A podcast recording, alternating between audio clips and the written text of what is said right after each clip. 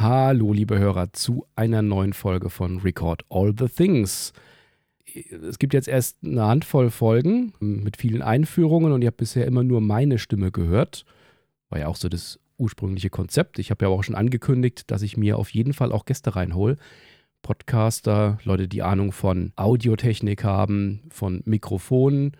Und ich dachte, wenn ich mir jetzt einen Gast an Bord hole, dann muss es auch gleich ein echtes Podcast-Schwergewicht sein. Und deswegen habe ich heute den Christian Schmidt von Stay Forever an Bord. Hallo Christian.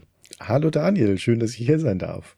Dachte, ich setze schon mal, was Audiotechnik angeht, die, die Messlatte möglichst hoch. Äh, ich, ich, dachte gerade, das ist ja eigentlich eine Ehre, dann hier als erster Gast in deinem Podcast sein zu dürfen.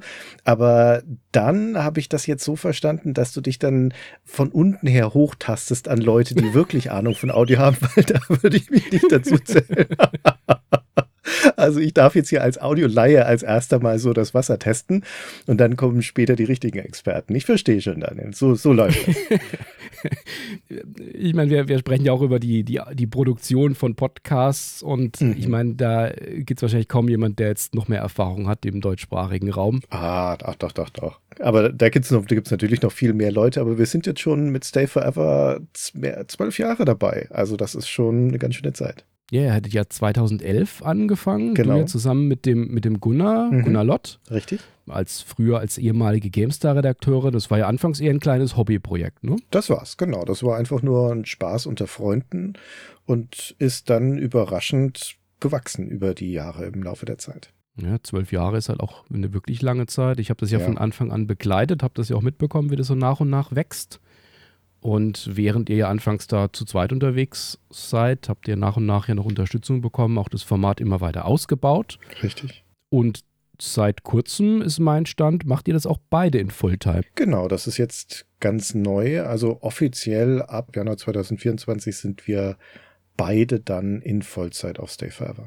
Und dann kam ja Fabian noch mit hinzu, Fabian Käufer, der ja vor allen Dingen den Konsolenfokus noch bei euch mit reinbringt mhm. und die Expertise. Richtig aber noch viele andere. Rahel ist noch mit dabei, Henna für die Technikthemen, Mairi. Also es seid da mittlerweile ein richtig großes Team geworden, auch genau. mit sehr, sehr vielen unterschiedlichen Formaten.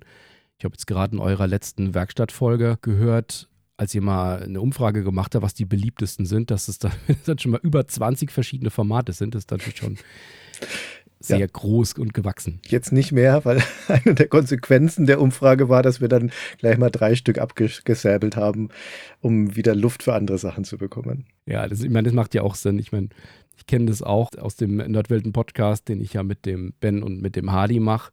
Da muss man natürlich auch immer wieder überlegen. Es gibt viele Ideen, was man machen kann, aber die Zeit ist natürlich begrenzt. Meine, bei uns ja. ist es ja ein reines Hobbyprojekt. Aber auch wenn man mehr Zeit hat, muss man immer gucken, was dann darunter leidet, weil irgendwas anderes kann man dann dafür nicht mehr machen. Richtig.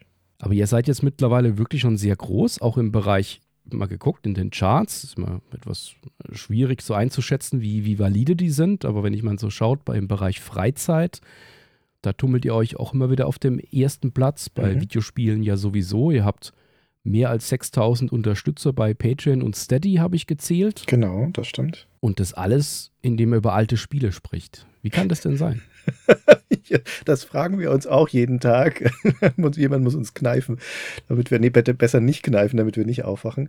Ja, wir haben offensichtlich eine Nische gefunden, wo es genügend Menschen gibt, die sich dafür interessieren und die das zum größten Teil als Teil ihrer Jugend erlebt haben, also aufgewachsen sind mit dem Medium Computerspiele in den 80ern und 90ern und jetzt so als Menschen im mittleren Alter das Interesse entweder wiederentdecken oder sich bewahrt haben und immer noch Neugierde darauf haben, entweder wieder mal was zu hören über die Spiele, die sie damals gehört haben oder mehr darüber zu erfahren, das als Medium wertgeschätzt zu sehen.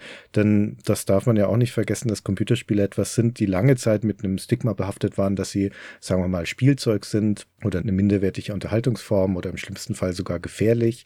Und das hat sich jetzt gedreht. Das ist ja nun eines der wichtigsten Medien weltweit, nicht nur der umsatzstärksten, sondern auch der wichtigsten. Und sehr viele Menschen spielen. Und dementsprechend erfährt die Herkunft dieses Mediums, die Wurzeln erfahren auch eine neue Aufmerksamkeit. Menschen interessieren sich dafür und möchten wissen, was ist die Geschichte dieses Mediums, was sind die Meilensteine, wie sind wir von den alten Spielen und der technologischen Entwicklung, die da ja immer mit dazu gehört, zum Heute gekommen. Und das versuchen wir in Stay Forever nachzuzeichnen anhand der Spiele. Über die Jahre hat sich ja auch euer Podcast gewandelt, auch vom Inhaltlichen her. Zu mhm. der Tonqualität kommen wir dann später noch. ähm, die Richtung stimmt, sage ich schon mal vorab. Ihr wart ja anfangs schon eher ja, ein, ein, ein, gemütlicher Podcast, dass ihr zu zweit euch zusammengesetzt habt. Auch viel, es hat sehr spontan gewirkt. Das hat sich nach und nach immer mehr professionalisiert. Auch mit mehr Recherche dann, auch mit Interviews und so weiter. Und mittlerweile ist es ja schon so, dass ihr euch auch als Archivare seht, um äh, ein Spiel möglichst allumfassend darzulegen mit Originaltönen und das Ganze dann auch mit zusätzlichen Folgen, die es dann mit übrig gebliebenen Recherchematerial dann teilweise wirklich auf fünf Stunden Audiomaterial insgesamt kommen. Ja. Und das ist ja eine, eine Professionalisierung und parallel kann man aber auch sehen, dass ihr euch in der Tonqualität immer mehr professionalisiert habt. Ich kenne euch ja von Anfang an und kann mich noch an damals gut erinnern, aber als ich jetzt nochmal die ersten Folgen wieder gehört habe, was jetzt schon länger her war, also so die allerersten zehn, da hört man schon einen extremen Qualitätsunterschied, was die Tonqualität angeht. Ja, in jeder Hinsicht auch inhaltlich. Also ja, man merkt einfach, dass da Laien am Werk waren damals, die überhaupt keine Berührung vorher hatten mit Audioaufnahme, Audiotechnik und die das auch, wenn wir ehrlich sind, eher leger genommen haben. Wir haben halt mit dem gearbeitet, was wir da hatten. Die erste Folge ist ja berühmterweise entstanden in Gunnars Wohnzimmer im Altbau, schön hohe Decken und alles hallend. Und da hatte er ein 12 Euro Mikro auf dem Tisch stehen, auf dem Esstisch und wir haben Bier getrunken, uns unterhalten und genauso klingt diese Folge auch. Es ist, es ist unter aller Kanone. Immerhin war dann später der Einsatz auch immer da. Ich glaube, das war dann Folge 4 Syndicate, als dann Gunnar seine Bettenburg aufgebaut hat, seine Kissenburg. ja, wir haben uns da rangetastet. also wirklich auf die hemdsärmlichste Art und Weise. Irgendwann war uns dann klar, naja, man müsste die Nebengeräusche reduzieren. Und wie gesagt, Gunnar war im Altbau, da halt irgendwie alles. Und dann war die pragmatische Lösung halt, dass er sich ins Schlafzimmer zurückgezogen hat und sich möglichst mit Decken umgeben hat, die Schallschlucken, damit es nicht ganz so halt. Also, na, das sind, das sind wirklich die die, die laienhaftendste Herangehensweise, die man sich vorstellen kann. Aber uns war schon klar auch in den ersten Folgen, dass das besser werden muss mit der Tonqualität. Wir haben auch die ersten Jahre, möchte ich fast sagen, immer wieder die Mikrofone gewechselt, also die Aufnahmemittel gewechselt, mit wechselhaftem Erfolg.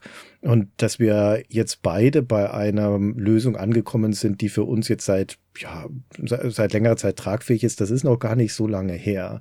Und ich glaube, Gunnar hat jetzt auch schon wieder angekündigt, dass er wechseln möchte. Also gerade auf seiner Seite ist, ich weiß gar nicht, wie viel er durch hat im Laufe der Zeit, bestimmt acht, neun, zehn verschiedene Setups. Und wir haben jetzt wieder etwas identifiziert, wo, oder er zumindest, wo er sagt, okay, das muss, da muss ich was ändern, ohne dass wir jetzt zwangsläufig sagen würden, wir sind da irgendwie nahe dran an einer Perfektion. Ich würde im Gegenteil sagen, wir sind sogar immer noch weit weg davon. Ich habe ja im Backkatalog mal etwas geschaut, ab wann man da Fortschritte hört. So irgendwann 2014, 2015 hat sich zumindest mal bei dir etwas geändert, war mhm. mein Eindruck. Das kann sein, ja. Weißt du denn noch, was da die Historie war an äh, Gerätschaften oder was ihr sonst noch geändert habt? Habt ihr auch in der Klangbearbeitung vielleicht da schon etwas anders gemacht? Das mit der Klangbearbeitung, das kam erst später. Ich fange mal mit dem Equipment an. Ich kann das präziser auf meiner Seite sagen. Bei Gunnar, wie gesagt, ist das eine ganze Reihe von Gerätschaften, durch die er gegangen ist. Aber eine der Fragen, die wir beide uns relativ früh gestellt haben, ist Headset oder Mikro. Und da haben wir auf beiden Seiten mit verschiedenen Sachen experimentiert. Gunnar hatte am Anfang eher ein, ein Standmikro und für die Audiobearbeitung war über die ersten Jahre des Podcasts, habe das alles ich gemacht, die Nachbearbeitung, das ist also immer bei mir gelandet. Und das Problem, das wir dann da mit seinen Aufnahmen beim Standmikro hatten, ist, dass er sich beim Sprechen bewegt. Also er geht vor, zurück, links und rechts. Ich stelle mir vor, dass er auch noch viel gestikuliert dazu. Das hört man natürlich nicht, aber man hört die Lautstärke-Schwankungen, die sich daraus ergeben, dass er sich bewegt vor dem Mikro. Und dementsprechend hat sich dann herausgestellt, für Gunnar ist ein Headset einfach besser, weil das immer den Abstand zu seinem, seinem Mund hält, auch dann, wenn er sich beim Sprechen bewegt. Ich bin offensichtlich weniger mobil oder disziplinierter, wenn ich spreche. Ich bewege mich nicht so viel. Bei mir ist es umgekehrt. Ich hatte auch ein, ein Headset eine Zeit lang. Ich bin aber kein so riesiger Freund davon. Für mich, ich finde die Standmikros besser oder die externen Mikros besser. Und für mich hat sich also die Lösung mit einem Mikro eher bewährt. Aber das hat eine Weile gedauert, bis wir uns daran getastet hatten, was jetzt für wen besser funktioniert. Und wie gesagt, ich hatte am Anfang ein, ein billiges Gaming-Headset. Damit habe ich die ersten Folgen aufgenommen. Das, also da ist die Qualität furchtbar. Und vor allen Dingen, also gerade auch mit diesen billigen Headsets waren Plop-Geräusche ein ständiges Problem. Das ist es ehrlich gesagt bis heute. Also auf, wann immer wir mit Headsets arbeiten und mit Leuten sprechen, die Headsets haben, da ist die Wahrscheinlichkeit, dass Plop-Geräusche auftreten, größer als bei einem externen Mikro. Ich hatte zwischendurch dann verschiedene ähm, externe Mikros und bin dann aber, das könnte sein, dass 2014 sogar 13, 14 sowas, dass das, da bin ich gelandet dann bei der Variante, die für mich am besten funktioniert hat und die ich bis heute habe, nämlich ein externes Aufnahmegerät, also gar kein Mikro, sondern ein, ein Zoom Handheld Aufnahmegerät. Das war erst ein H1N und ist jetzt aber seit ein paar Jahren ein Zoom H4N Pro. Mhm. Und mit dem bin ich sehr zufrieden. Das ist, glaube ich, eine etwas unorthodoxe Lösung für Podcaster. Weiß nicht, ob es so viele andere da draußen gibt, die das so machen, aber für mich funktioniert das wunderbar. Also das, was ihr jetzt hört, wenn ihr diese Folge anhört, meine Tonspur, ist der Mitschnitt von diesem externen Aufnahmegerät, aber weil das nicht mit dem Computer verbunden ist, sondern wirklich hier vor mir steht wie ein Diktiergerät im Endeffekt, hörst du mich, Daniel, im Gespräch jetzt über ein anderes Mikro, nämlich über ein Samsung Q1U. Das war eines der Vorgängermodelle, mit dem ich mal experimentiert hatte. Das ist ein dynamisches USB-Mikro, das hat auch so einen Standfuß, also ich hatte das nie an der Tonangel, sondern auf dem Fuß. Und das hat aber aus ich weiß gar nicht mehr genau, warum es nicht so gut funktioniert hat. Ich glaube, es hatte ein zu hohes Grundrauschen oder musste es, das hätte ich hätte eigentlich einen Vorverstärker gebraucht oder sowas. Auf jeden Fall habe ich mich davon wieder verabschiedet und bin dann beim Zoom gelandet. Das H4n Pro hat ja wirklich mhm. zwei Stereo-Mikro mit Kondensatoren. Was ich mich da frage, ist, ich, ich finde in den aktuellen Aufnahmen, die er macht, da hört man eigentlich keinen großen Hall bei dir. Und die Kondensatoren, gerade wenn man das im Stereo aufnimmt, da muss man ja schon etwas aufpassen, wenn man das vor sich liegen hat, dass man möglichst nah dran ist, da dann wieder die Popgeräusche zu vermeiden und gleichzeitig auch eine gute Umgebung zu haben, dass da nicht zu viel Hall aufgenommen wird, wie jetzt bei einem dynamischen beispielsweise. Mhm. Ist, äh, hast du da ein gutes Setup einfach für dich, für dich gefunden? Steht es so vor dir und ist einfach der Raum, in dem du sitzt, auch gut? Oder? Ja, also das steht vor mir. Das hat zum einen, äh, also man kann für die ganzen Zoom-Geräte noch ein Zubehörpaket kaufen und da ist ein Fellaufsatz dann drauf als, mhm. als Windschutz oder als Plopschutz. Das habe ich hier vor mir. Das ist dann so ein Riesenwuschel, wie man das aus den Mikros des öffentlich-rechtlichen Fernsehens kennt. Und äh, das hilft, glaube ich, schon sehr, die Plopgeräusche zu vermeiden. Ich habe so einen Sprechabstand von, ja, ich würde sagen, vielleicht 25, 30 Zentimeter zu dem Mikro. Den versuche ich auch einigermaßen zu halten. Und ich habe mir, ich sitze hier im Arbeitszimmer zu Hause, das ist schon relativ wenig Hall in diesem Zimmer und ich habe mir aber auch noch vor ein paar Jahren auf Empfehlung von einem unserer Cutter vom Lars zwei Dinger hier reingestellt, nämlich einen Schallabsorber und eine Bassfalle von Addictive mhm. Sound. Also das sind so ein Meter große, riesige Klötze, die einfach nur dafür gut sind, eine bessere Klangatmosphäre im Raum zu erzeugen. Und ich, mir fehlt das Ohr, um das wirklich zu beurteilen zu können. Ich habe, um ehrlich zu sein, auch keinen Vorher-Nachher-Test gemacht. Ich habe mir die reingestellt. Das ist wie Magie für mich und ich denke, seit die hier drin sind, ist alles, alles perfekt. also, möglicherweise ist dem gar nicht so, aber ähm, das gibt mir auch einfach ein gutes Gefühl, hier umgeben zu sein von Stoff. Also ich habe zumindest mal schon seit langer Zeit, wenn ich euch höre, und ich höre euch ja dann auch mal über die Studio-Kopfhörer, da höre ich eigentlich nur minimal Hall raus. Also ich würde sagen, mehr braucht man da wirklich nicht, wenn der Content bei euch ja wirklich wunderbar ist, dann ist es eine gute Zielrichtung, die ihr da auch schon habt. Aus meiner Einschätzung raus. Ich muss natürlich aufpassen, jetzt wenn ich einen Podcast über Audio-Recording mache, da, da, sollte die Audioqualität einigermaßen, da sollte kein Halt drin sein. Sonst bekomme ich natürlich einige Kommentare.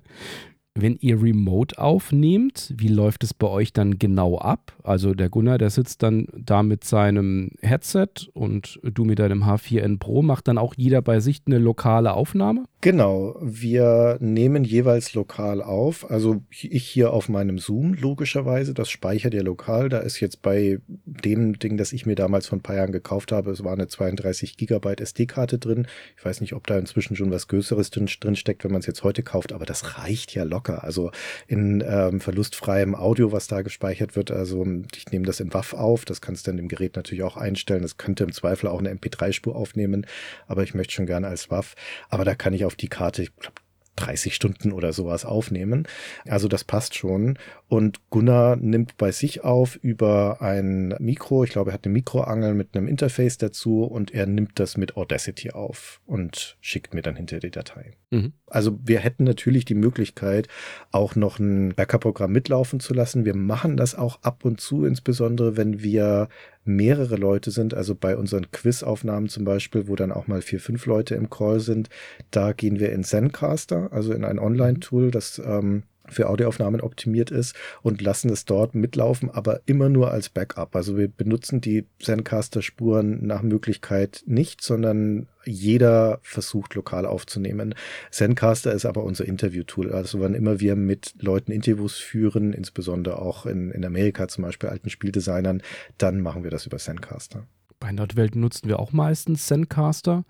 Aber vor allen Dingen deswegen, weil du sagst ja schon, zieht ja immer ein Backup mit und lädt es ja lokal hoch. Also es ist eine bessere Qualität, als wenn jetzt das Übertragene aufgenommen würde. Ja. Ähm, aber wir machen es vor allen Dingen deswegen, weil wenn man dieses Backup hat, dann passiert eigentlich nie etwas. Also wir haben noch nie ein Backup gebraucht. ich weiß genau, wenn wir es mal lassen würden, dann wird irgendwas nicht funktionieren. Dafür ist es wunderbar. Wir haben es wir tatsächlich schon mal gebraucht. Äh, also ich, ah, okay. ich weiß jetzt nicht mehr genau, was für eine Aufnahme das war, aber ich erinnere mich daran, dass ich schon mal Zencaster-Spuren runterziehen musste. Und wie du sagst, die sind qualitativ ja völlig okay. Also das ist, da muss man, es macht jetzt, mir jetzt kein Kopfzerbrechen, die zu benutzen. Aber die lokale Aufnahme ist auch für meinen Geschmack schon die beste beste Lösung. Sind bei euch denn aber dann trotzdem auch schon mal Dinge schiefgelaufen? Also mit Gästen oder mit der Aufnahme zu zweit, zu dritt, mit dem Equipment oder ist dein Excel abgestürzt? Ja.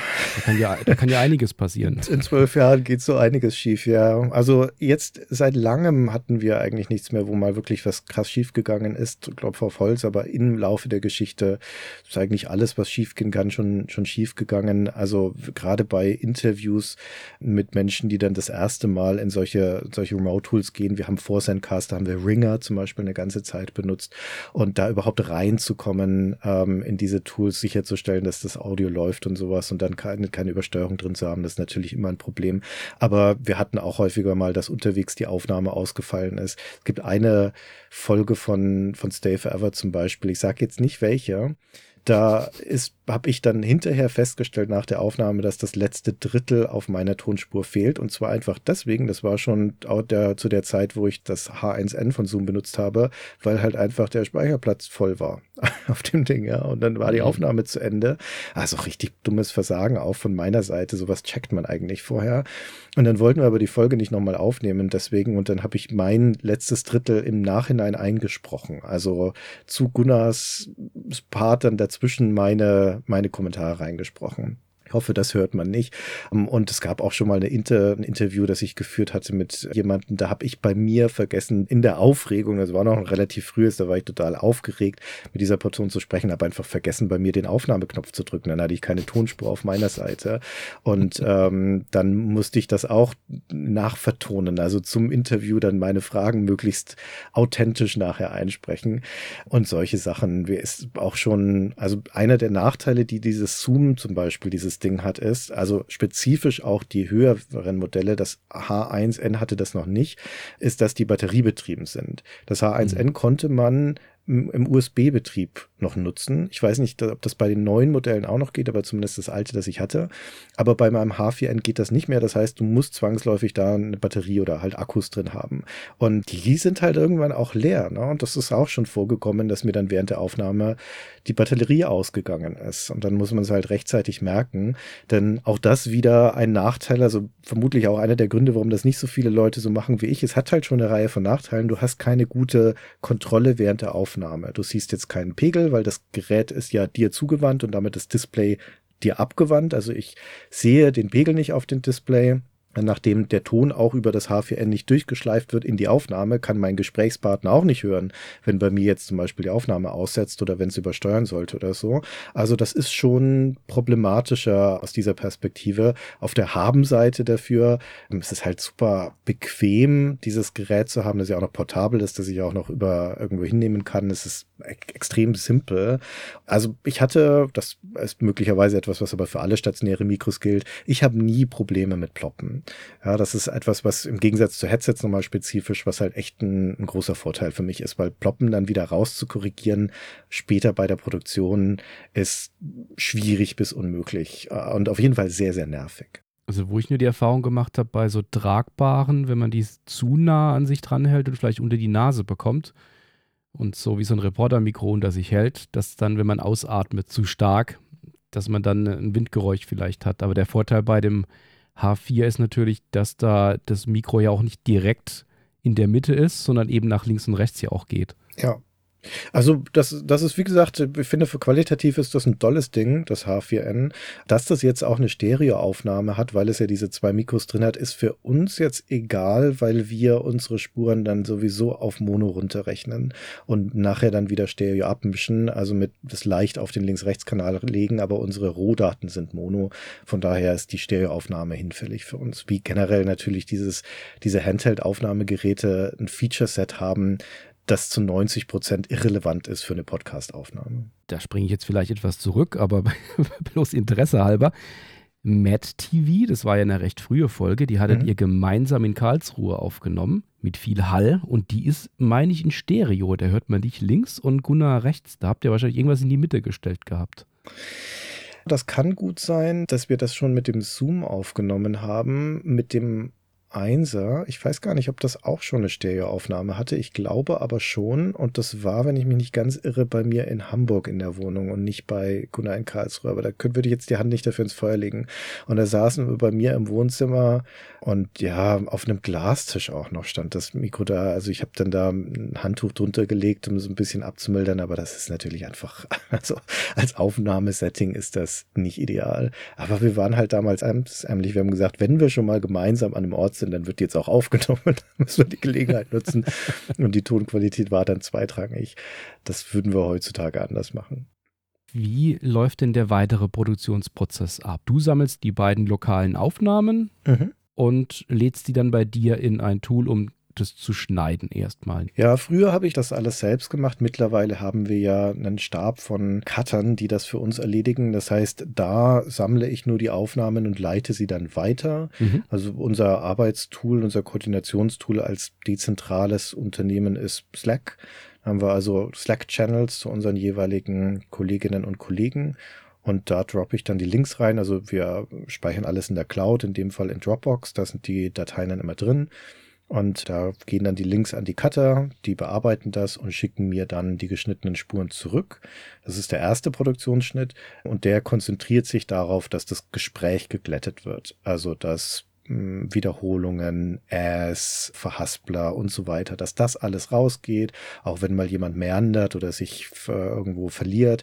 Pausen haben wir auch manchmal drin, sei es ein Verbindungsabbruch, das passiert leider immer mal wieder bei Remote-Aufnahmen oder ein Störgeräusch im Hintergrund oder sowas. Das schneiden wir alles radikal raus. Das ist übrigens die, die eine Maxime schon immer gewesen, auch bei, bei der allerersten Aufnahme so hemdsärmlich die war in diesem Setting, die eine Sache, die wir von Anfang an äh, gesagt haben, ist, wir schneiden alle Folgen.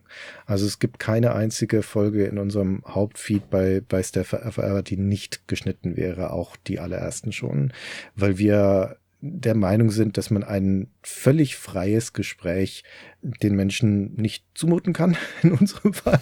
Das sind wir vielleicht doch nicht professionell genug. Aber das auch, das ist meine persönliche Meinung auch. Ich finde, die Lebenszeit ist zu wertvoll, als dass man Menschen dabei zuhören sollte bei solchen Aufnahmen, wie die irgendwie rumlavieren oder sich verhaspeln oder sonst irgendwas in einem Medium, das man echt gut schneiden kann. Ja, da ist, das ist jetzt kein Hexenwerk, das nachzubearbeiten und sei es nur rauszuschneiden, wenn der Postbote an der Tür klingelt. Dann gibt's leider immer noch genügend Podcasts, die das nicht machen. Und das, das war so von Anfang an unser Prinzip, aber mittlerweile schneiden wir also exzessiv, möchte ich fast schon sagen sagen. Das ist eine professionelle Nachbearbeitung, die da im ersten Schritt passiert durch unsere Cutter. Das sind alles erfahrene Audiotechniker und die schneiden das für uns schön. Und dann gibt es noch einen zweiten Produktionsdurchgang, der liegt dann bei mir. Das ist sozusagen der redaktionelle Durchgang. Da geht's jetzt nicht mehr so sehr um das Gestalterische oder Sprachliche, weil das Gespräch ist dann ja schon schön fließend und glatt geschnitten. Da manchmal haben wir noch so sprachliche Marotten, die ich nicht leiden kann, wenn wir irgendwelche spezifischen Füllwörter haben oder sowas. Also äh, ich sage zum Beispiel relativ häufig, mache ich nochmal so ne als Nachsatz im Gespräch oder tatsächlich ist so ein Füllwort, das immer mal wieder eingestreut wird und das ich persönlich nicht mag und dann schneide ich sowas noch mit raus, aber das ist eher eine Marotte von mir.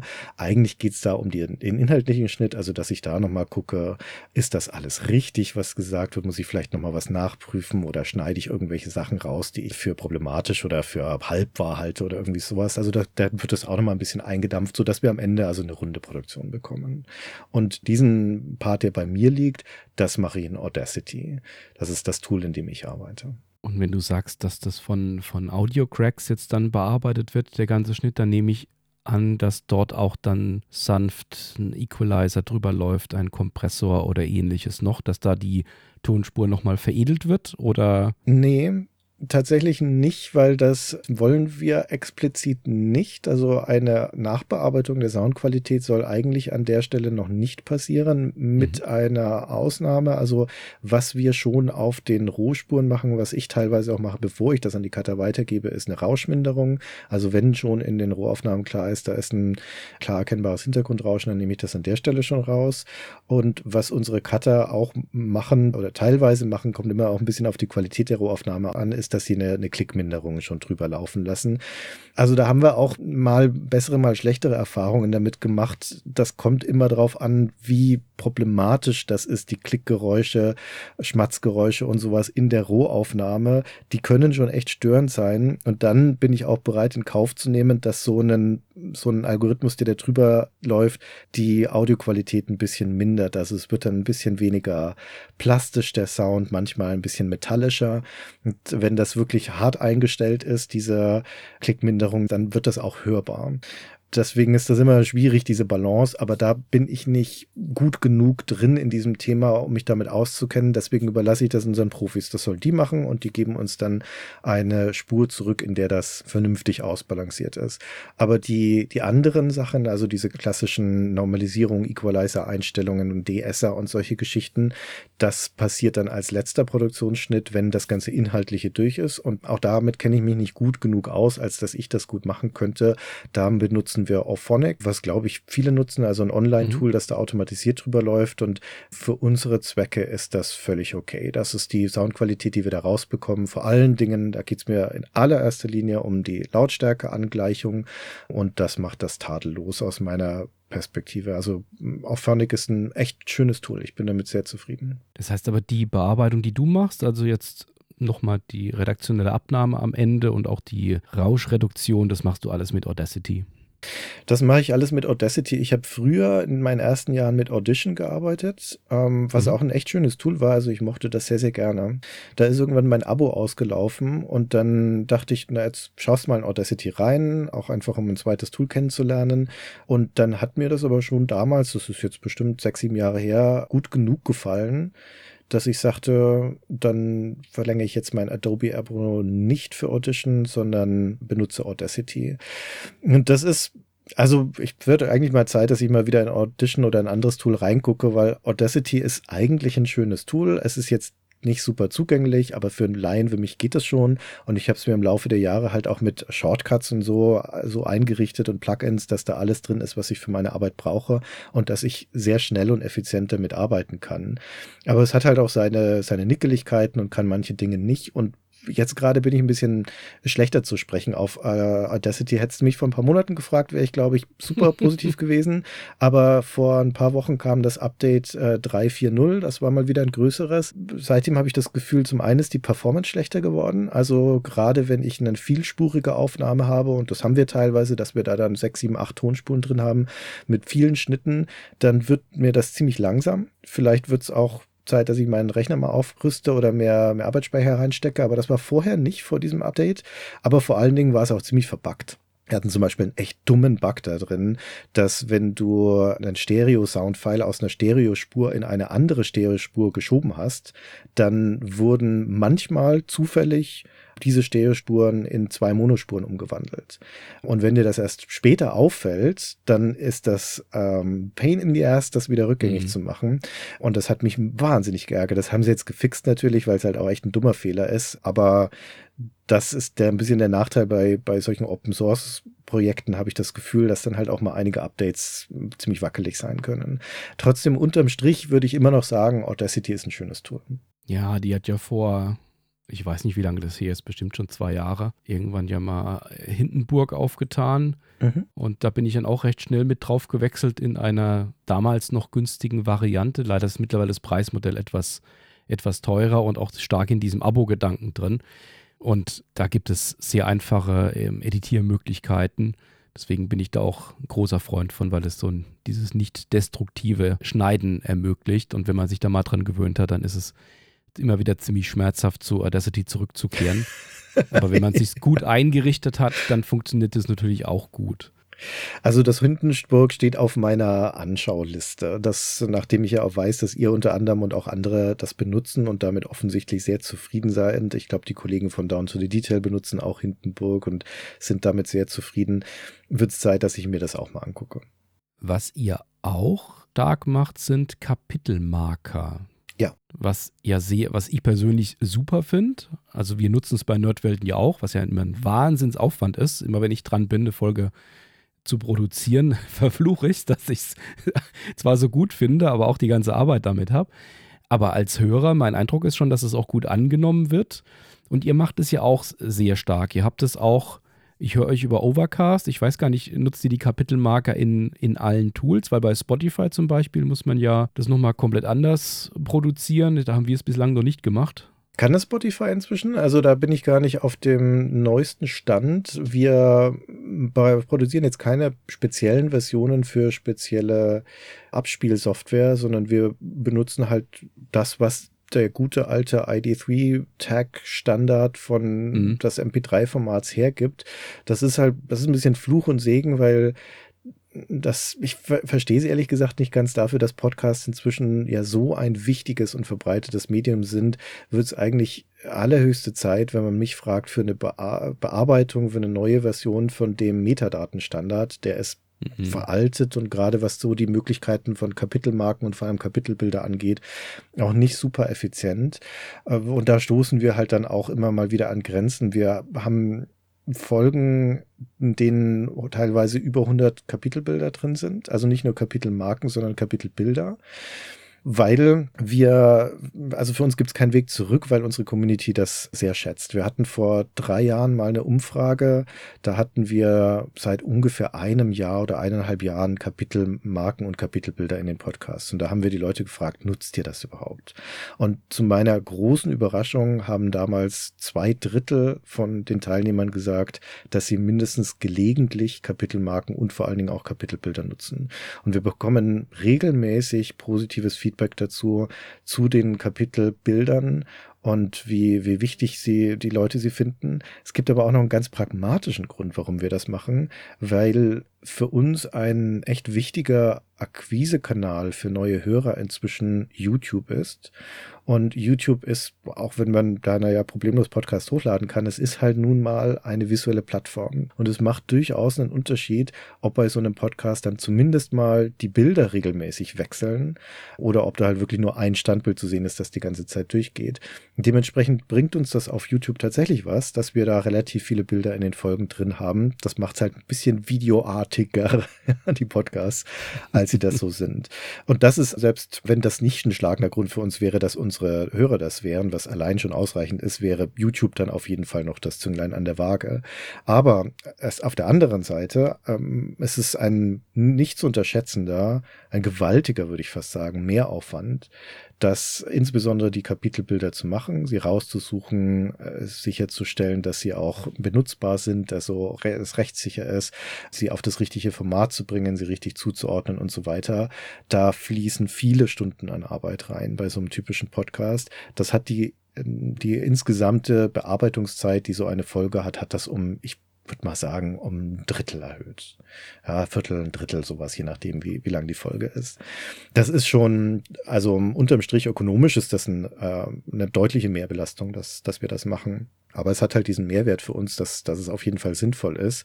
Aber ich wollte ja eigentlich über den, die Nachteile sprechen von oder die Probleme von diesem ID3-Tag. Es gibt zwei Sachen, die nicht ideal sind.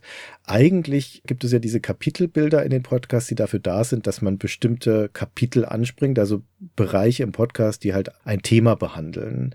Also sagen wir mal die Entstehungsgeschichte des Spiels und dann kommt das nächste Kapitel und das ist die, die Grafik und das nächste Kapitel ist die Spielmechanik und so weiter, was man halt so als Kapitel haben könnte. Und es ist ja auch sinnvoll, das zu haben, wenn man bestimmte Bereiche ansprechen möchte in so einer Kapitelstruktur. Jetzt benutzen wir aber halt die Kapitelbilder dazu und unsere Maxime ist, dass immer dann, wenn im Podcast über etwas gesprochen wird, was man gerne auch sehen können sollte, dann sollte das entsprechende Bild dazu als Kapitelbild da sein. Und wenn dann halt jemand im Podcast eine Aufzählung macht und sagt, ja, und dann gab es noch drei Nachfolger zu dem Spiel, nämlich A, B und C, ich hätte mal extrem gesagt, dann sollten auch die Spiele A, B und C zu sehen sein und wenn das halt in drei Sekunden Folge ist. Das passiert tatsächlich manchmal, dass wir das so im Cast haben. Und dann kommst du halt schnell auf solche Größenordnungen von 100 Bildern. Und das konterkariert aber halt die Kapitelstruktur, die Idee, die dahinter steht. Weil ein Inhaltsverzeichnis von so einem Podcast, das aus 100 Einträgen besteht, ist nicht mehr sinnvoll. Und vor allem, wenn da nur ein paar Sekunden zwischen den Abschnitten sind.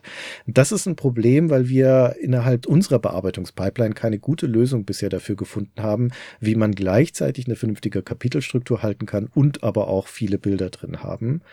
Und das andere Problem ist, dass diese Bilder natürlich auch Platz wegnehmen. Also die Datei wird dadurch größer, sie wird schwerer. So eine typische MP3-Datei wird doppelt so groß, wenn so viele Kapitelbilder drin sind. Ist noch nicht so schlimm, na, das ist, macht heutzutage bei Breitband-Download macht das keinen großen Unterschied.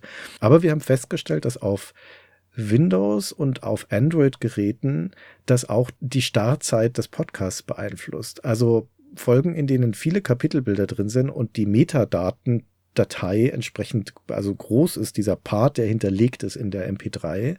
Da kann es manche Abspielgeräte geben, das betrifft, wie gesagt, insbesondere welche auf Android, die müssen die erstmal verarbeiten, offensichtlich. Also du klickst auf den Play-Button und dann wartet man erstmal. Im schlimmsten Fall bis zu einer Minute, haben wir in unseren Tests vorher festgestellt, bis tatsächlich die Folge auch losgeht.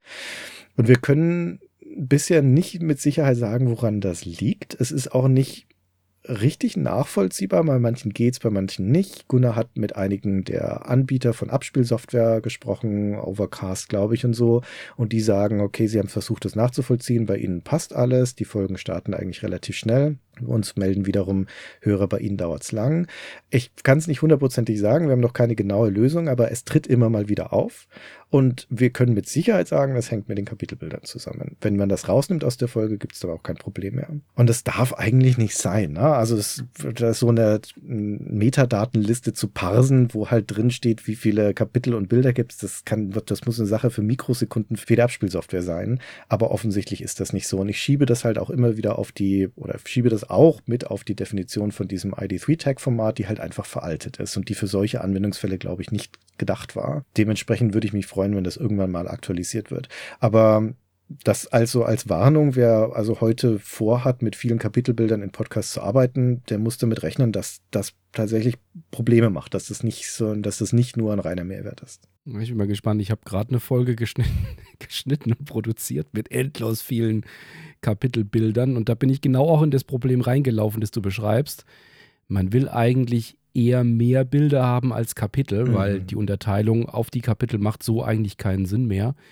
Wenn man immer nach links und rechts irgendwas erzählt und es darstellen will und deswegen ja aber nicht, nicht aus dem Kapitel jetzt rausgeht, wenn man ein Themengebiet hat. Ja, da merkt man einfach, dass äh, MP3s mit ihrer klassischen Definition in einem RSS-Feed, ich meine, das gab es vor 15 Jahren schon, das ist einfach mittlerweile eine veraltete Technik.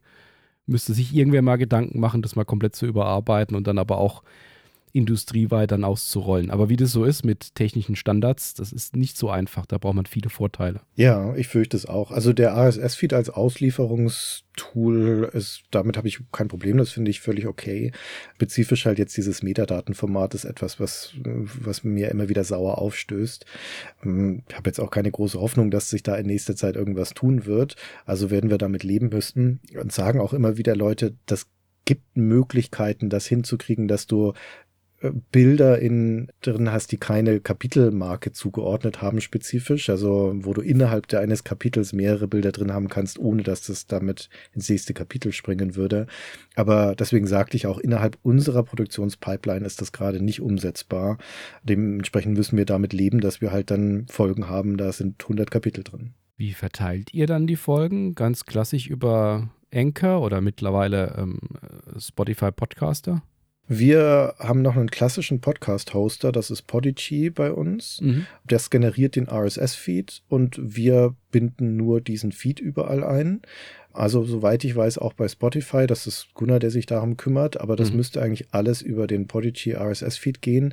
Äh, wir sind ja ein crowdfinanzierter Podcast und dementsprechend sind wir bei Steady und Patreon als Crowdfunding-Plattformen Dort machen wir hinter der Paywall separate Folgen für Unterstützer und das ist dann auch nochmal ein separater RSS-Feed, jeweils individuell verschlüsselter. Den kriegen die Leute aber dann halt, die sich über Steady oder Patreon anmelden. Das heißt, wer Stay Forever hört und unterstützt, kriegt zwei separate Feeds und muss die auch beide separat abonnieren. Wir haben das auch absichtlich so gehalten. Gibt natürlich die Überlegung zu sagen, wer jetzt Unterstützer wird. Man könnte ja einfach die normalen offenen Folgen auch in den Unterstützerfeed packen. Dann müssten sich die Unterstützer nicht mehr den offenen abonnieren. Aber wir haben uns dagegen entschieden, das zu machen. Wir halten es für sinnvoller, das zu trennen. Es ist auch sinnvoller, dass wenn jemand als Unterstützer wieder aussteigt, also bei Steady oder Patreon kündigt, dass diese Person nicht automatisch auch unseren offenen Feed verliert, sondern der weiter drin bleibt. Also insofern ist das, auch wenn es jetzt nicht die idealste Lösung ist, aus ähm, Einfachheitsgründen ist es für uns die beste Lösung zu sagen, wir haben da zwei Feeds. Bei Nerdwelten machen wir das auch so und ich bin ja auch Hörer jetzt von Stay Forever und muss sagen, ich finde es so eigentlich auch angenehm, weil dann weiß man einfach, die Hauptfolgen sind auf der, auf der einen Stelle und wenn jetzt gerade so wie die Weihnachtswoche kommt mit vielen, vielen Folgen in einer Woche, dann äh, muss man jetzt nicht so lange suchen, um die letzte Hauptfolge nochmal zu finden, hm. wenn man nicht sowieso alle hört und ich glaube, diese Trennung, es ist vielleicht nicht perfekt, aber ich glaube, das ist das Bestmöglichste, was Marktville so machen kann. Ja, wir machen uns solche Entscheidungen auch nicht leicht. Da gibt es auch immer wieder Feedback aus der Community dazu. Dementsprechend wenn äh, irgendjemand eine Idee hat, wie man das besser lösen könnte oder ein, ein Argument, das wir so noch nicht gesehen haben, dann sind wir immer bereit, das zu, zu ändern. Aber aus dem aktuellen, auf dem aktuellen Wissensstand ist das für uns die beste Lösung. Plant ihr denn jetzt in näherer Zukunft noch größere Änderungen jetzt am Produktionsprozess? Also sei es jetzt Aufnahme, Bearbeitung, der Rollout, wie Kapitel aufgeteilt sind oder ähnliches, so im gesamten Prozess. Habt ihr da schon, schon Pläne für die Zukunft, die man, über die man schon sprechen kann? Oder seid ihr eigentlich zufrieden, wie ihr es jetzt aktuell komplett abgedeckt habt? Wir, also, naja, zufrieden sind wir nie. Wenn irgendwelche neuen Möglichkeiten sich ergeben, dann benutzen wir die in der Regel auch oder schauen sie uns mal an. Ich sagte ja schon, Gunnar wird jetzt sein Equipment dann nochmal austauschen in nächster Zeit und ich will mir auch Hindenburg nochmal anschauen, um zu gucken, ob das besser ist zum Schneiden. Aber was wir jetzt zum Beispiel noch nicht allzu lange haben, ist, dass als neuer Teil unseres Produktionsprozesses jetzt auch Untertiteldateien für YouTube mit dazugekommen sind. Dank äh, Auphonic, muss ich an dieser Stelle sagen. Ähm, auch das ein Grund, warum ich Auphonic für eine echt coole Plattform halte.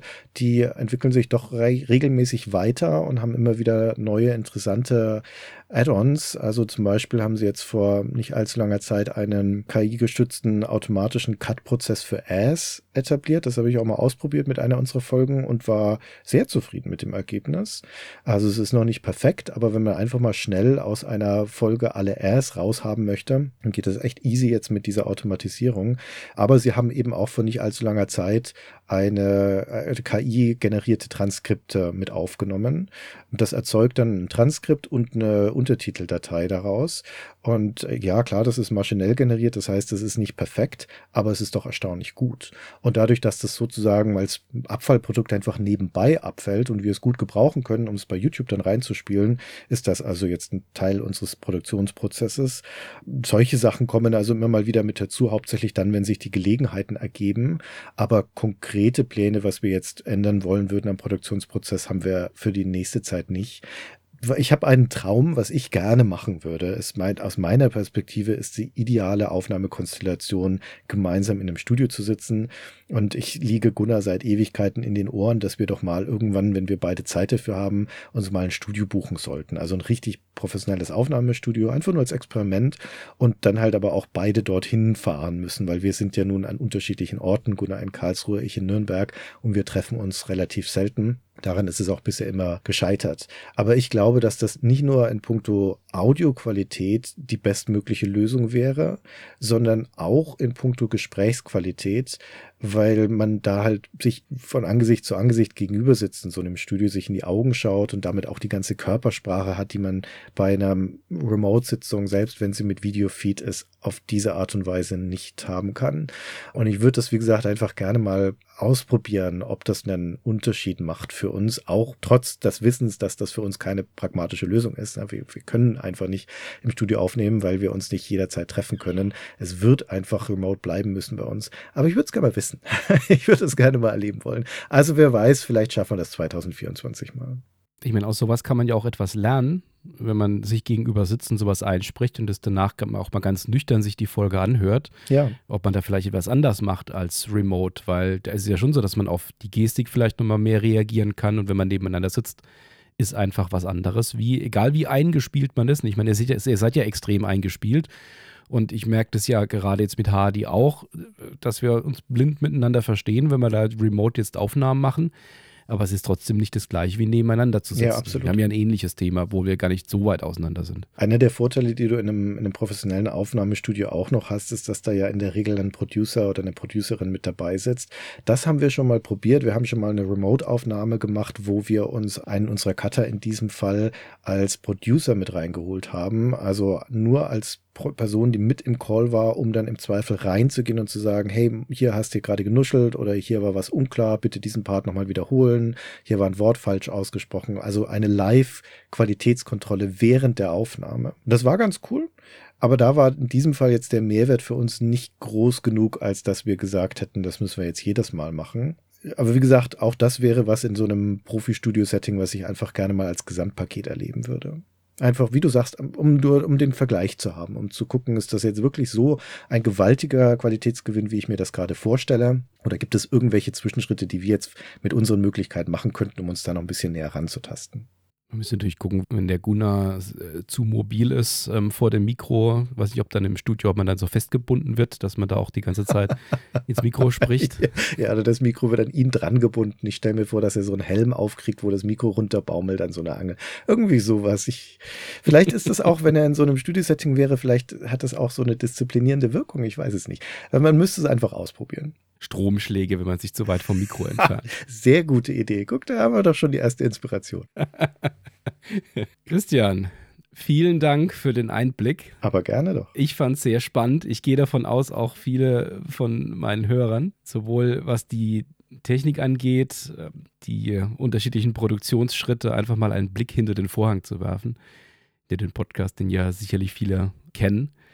Ja, was können wir nächstes Jahr, was können wir die nächsten Monate von euch erwarten? Also weiterhin viele Podcasts natürlich. Für uns ist das große Abenteuer jetzt 2024, dass wir nach äh, sieben Jahren endlich mal wieder auf Tour gehen. Wir hatten schon mal eine Deutschland-Tour mit Bühnenprogrammen. Das ist aber lange her. Das war auch lange, lange vor Corona. Und es ist höchste Zeit, dass wir das wieder machen. Und das steht jetzt im Mai, Juni an. Das ist natürlich nochmal was ganz anderes, als dann in seinem kleinen Arbeitszimmer zu sitzen und in, in, ein Mikro zu sprechen. Da reden wir dann vor Aufnahmen vor einem Publikum. Das machen ja Podcasts auch gerne. Ne? Das ist ja nun wirklich nichts Ungewöhnliches. Aber für uns ist das immer ein großes Ding. Zumal wir Stand jetzt noch nicht genau wissen, was wir da eigentlich sagen werden auf der Bühne, was das Programm sein wird. Aber ist ja auch noch ein bisschen hin. Ich habe es gehört Schaut nach dem Live-Programm. Ich habe gehört, in Frankfurt gibt es noch Karten. In Frankfurt gibt es noch Karten, in München gibt es noch Karten. Äh, den, also wir sind in neun Orten in Deutschland und einmal in Österreich und die Hälfte davon ist jetzt schon ausverkauft, aber in ein paar Orten gibt es noch Karten. Sehr schön. Also ich freue mich drauf, ich werde dann nach Karlsruhe kommen. Sehr gut. Hardy und Ben kommen auch runter und dann. Da freuen wir uns auch drauf, euch zu sehen dort. Das wird schön, das wird cool. Wunderbar. Vielen Dank, Christian. Danke dir, danke für die Einladung. Und vielen Dank für das Gespräch und bis zum nächsten Mal. Ciao. Tschüss. Thank you.